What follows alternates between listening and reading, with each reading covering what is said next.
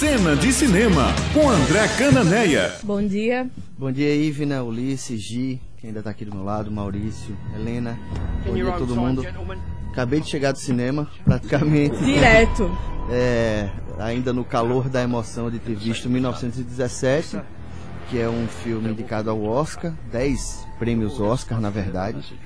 É um filme que eu confesso que eu só despertei para ele quando ele ganhou o Globo de Ouro de melhor filme em drama. Então até então 1917 para mim era só um, um filme longe do Sam Mendes e, e aí eu vi ontem e aqui estou eu para comentar. Quais, quais foram as primeiras sensações pós-filme? Olha, Ivna, é, ele está sendo vendido muito como um filme é, com um grande plano sequência. Né? Na verdade, ele simula um plano sequência. Ele é formado por vários planos sequências e tem uns cortes invisíveis ali que quando você termina as duas horas de filme, você tem a impressão de que você viu um, quase que um filme em tempo real, né? Que, que, onde dois soldados recebem uma missão de atravessar a linha inimiga, né? Isso, isso é ambientado na Primeira Guerra, tá? Primeira Guerra Mundial. E aí dois soldados ingleses precisam entregar uma mensagem é, em outro ponto onde, onde tropas inglesas irão atacar. Só que aí o comando do exército descobre que é uma armadilha. Então, dois soldados precisam atravessar essa linha inimiga para entregar a mensagem do outro lado. E é basicamente esse, o filme é isso. Ele sai do ponto A para o ponto B e a gente vai acompanhando é, quase que sem quase que sem corte. Muita gente pergunta: "Ah, o que é um plano sequência?" Quando a gente vai assistir um filme, uma novela e você vê duas pessoas dialogando, geralmente há um close no rosto de um, depois corta um close no rosto de outra, depois a pessoa é, entra no carro e, e, a cena seguinte, por exemplo, a pessoa entra num carro para sair do centro e a cena seguinte já é o, a pessoa desembarcando em Tambaú, por exemplo. Uhum. E o plano sequência não. Quando você entra no carro, você faz a viagem até Tambaú. Cada o tempo trecho. inteiro. É. Então, por exemplo, a escolha do Sam Mendes de ter feito o 1917 é, como um grande plano sequência vai muito bem. Tem coisas boas e coisas ruins.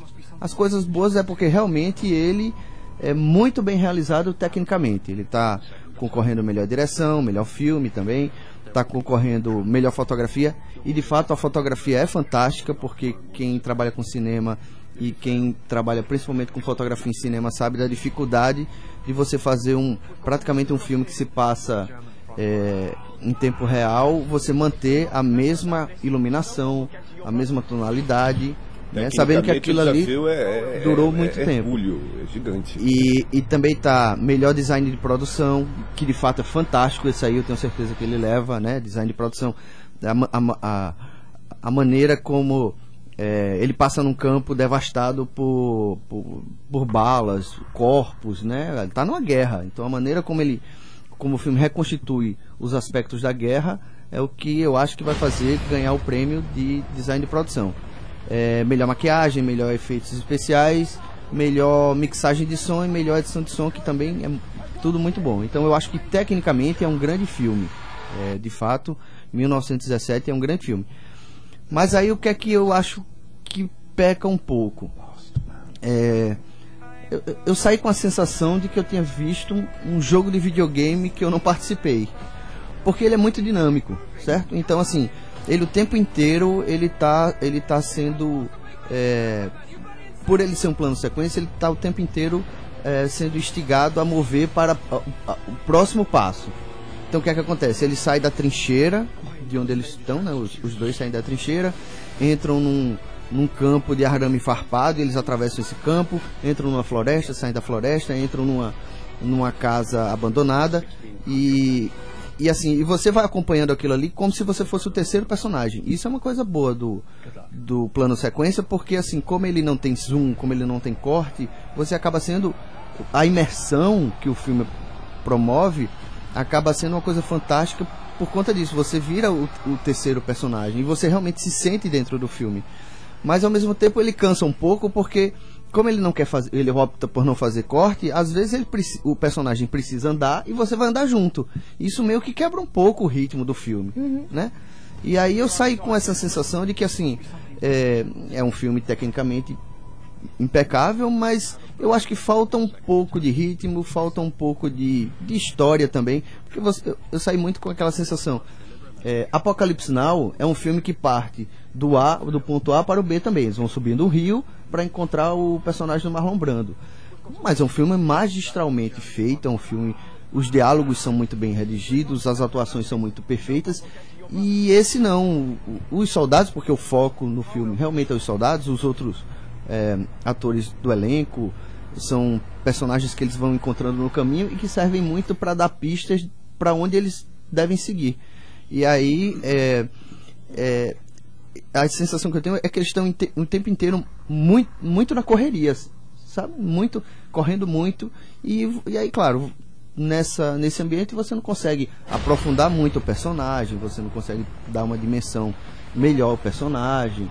É, tem, claro, tem nuances lá é, fantásticas que eu não vou entrar em detalhe porque é spoiler, mas, mas o diretor consegue é, por exemplo, enquadrar um personagem num momento de sofrimento e ele faz isso de uma maneira muito sutil, muito inteligente, mas ao mesmo tempo eu acho que, que fica faltando algo da história, sabe?